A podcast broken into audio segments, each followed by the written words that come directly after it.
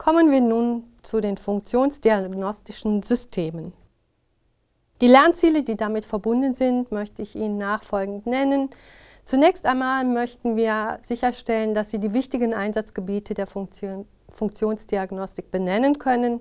Sie verstehen, dass die Funktionsdiagnostik ein wesentliches Instrument auch ist zur Abklärung von Diagnose und Therapie. Sie wissen, dass die Funktionsdiagnostik häufig im Zusammenhang mit bildgebenden Verfahren genutzt wird. Der Unterschied zwischen bildgebenden Verfahren und Funktionsdiagnostik ist darin zu erkennen, dass es einmal in dem bildgebenden Verfahren rein um die Gerätetechnik und die Anwendung in bestimmten Symptomen und Diagnosen geht und die Funktionsdiagnostik diese Bilddiagnostik äh, unterstützen kann. Wollen wir zunächst mal die Definition der Funktionsdiagnostik vornehmen. In diesem Falle beschäftigen wir uns ausschließlich mit apparativer Diagnose, Diagnostik in ganz unterschiedlichen medizinischen Fachgebieten. Es geht hier um spezifische Leistungen, Funktionen eines Organs, das näher untersucht wird, oder eines Organsystems, die unter standardisierten Bedingungen durchgeführt wird einmal mit oder auch ohne Beteiligung der Patienten, einmal unter Ruhe oder auch unter Belastung. Alle diese Verfahren stellen Untersuchungsmethoden her oder dar, die zur Ergänzung der bildgebenden Verfahren oder zur Ergänzung der laborchemischen Verfahren gehören. Die Fachgebiete, die ich Ihnen jetzt nenne, sind die drei hauptsächlichen Fachgebiete für apparative Funktionsdiagnostik. Einmal die Magen- und Darmgeschichte, Gastroenterologie, häufig aber auch zusammengefasst mit Pneumologie oder auch der kardiopulmonalen Funktionsdiagnostik, je nach Größe des Hauses. Dann die Pneumologie, hier wird die Leistungsfähigkeit der Lunge begutachtet oder aber auch die Kardiologie, wo die Leistungsfähigkeit des Herzens untersucht wird. Kommen wir zunächst zur Gastroenterologie. Die Funktionstests sind ja Störungen des Magen- und Darmtraktes.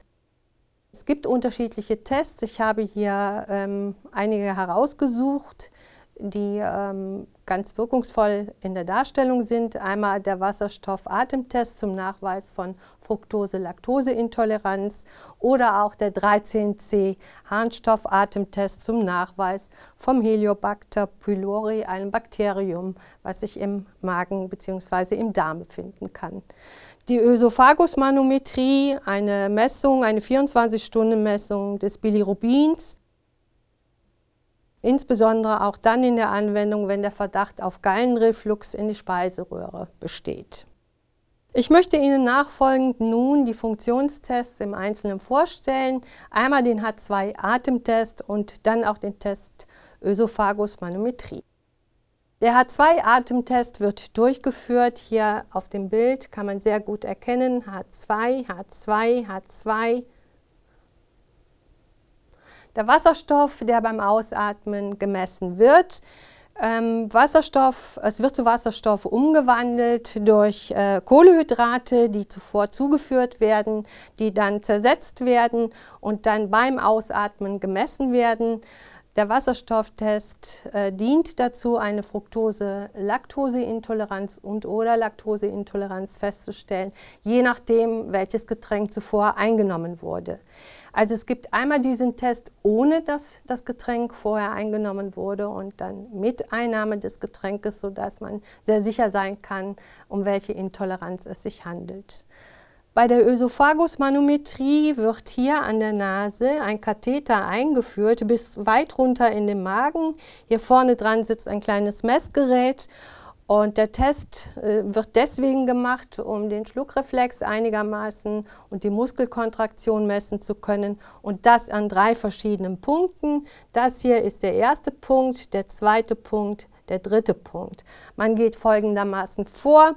Der Katheter wird langsam hochgezogen, währenddessen der Patient einen Schluck Wasser trinkt, um zu schauen, wie sich der Muskel schließt und in, in welcher Art und Weise er krampft. Und daran wird halt eben an diesen drei Punkten gemessen, ob diese äh, Muskel noch funktioniert. In der Pneumologie haben wir Funktionstests, die sich auf die Lungendiagnostik beziehen. Lungendiagnostik einmal im Sinne von Spirometrie, das ist eine kleine oder große Lungenfunktionstest, je nachdem, was angewendet wird. Die Blutgasanalyse, äh, bei der die Verteilung von Sauerstoff zu Kohlendioxid gemessen wird oder auch die Spiroergometrie, das Messen der körperlichen Leistungsfähigkeit, wie beispielsweise der Vitalfunktion. Wir sehen auf diesem Bild eine Spirometrie, einen Lungenfunktionstest. Was auf dem Bild nicht herauskommt, ist natürlich, dass hier auf der Nase eine Klammer sitzt, damit nicht durch die Nase geatmet werden kann. Es wird also das Lungenvolumen gemessen in diesem Test. Äh, häufig angewendet, äh, um Asthma oder die Lungenfunktion überhaupt noch feststellen zu können. Für viele Atemwegserkrankungen oder bei vielen Atemwegserkrankungen wird dieser Test veranlasst. Kommen wir nun zur Kardiologie. Hier haben wir einmal dargestellt auf einem Foto das Ruhe-EKG zur Messung der Herzstromkurve und dann das Belastungs-EKG zum Nachweis von Durchblutungsstörungen. Auf der linken Seite das Ruhe-EKG, wie wir es alle kennen, wie es auch jeder von uns schon mal gemacht bekommen hat. Und auf der anderen Seite das Belastungs-EKG. Derjenige sitzt hier auf einem Ergometer, ähm, was den Nachweis des EKGs erbringt. In vielen Sportarten, Hochleistungssportarten, ist es üblich, dass man mit einem Ruhe-EKG zu Leistungssportveranstaltungen wie dem Marathon auftritt. Angeraten ist natürlich ein Belastungs-EKG als Nachweis der eigenen Leistungsfähigkeit ähm, abzugeben und sich auch selber dieses äh, Belastungs-EKG zu beschaffen, damit man sicher sein kann, dass man diesen Leistungssport auch ausführen kann. Äh, auf 100.000 Marathonläufer kommt im Regelfall ein Toter. Das sind mitunter ganz junge Leute, denen gar nicht bewusst war, dass sie äh, unter Belastung diese Leistung nicht erbringen können. In der Kardiologie haben wir die Langzeitblutdruckmessung unter Alltagsbedingungen. Das ist ja auf dem Foto dargestellt. Man möchte möglichst eine normale Situation des Patienten wiedergeben und aus dieser normalen Medi äh, Situation dann auch die entsprechenden Daten ziehen. Wir fassen zusammen. Hauptanwendungsgebiete der Funktionstests sind Kardiologie, Pneumologie und Gastroenterologie. Funktionstests finden mit und ohne aktive Beteiligung der Patienten statt.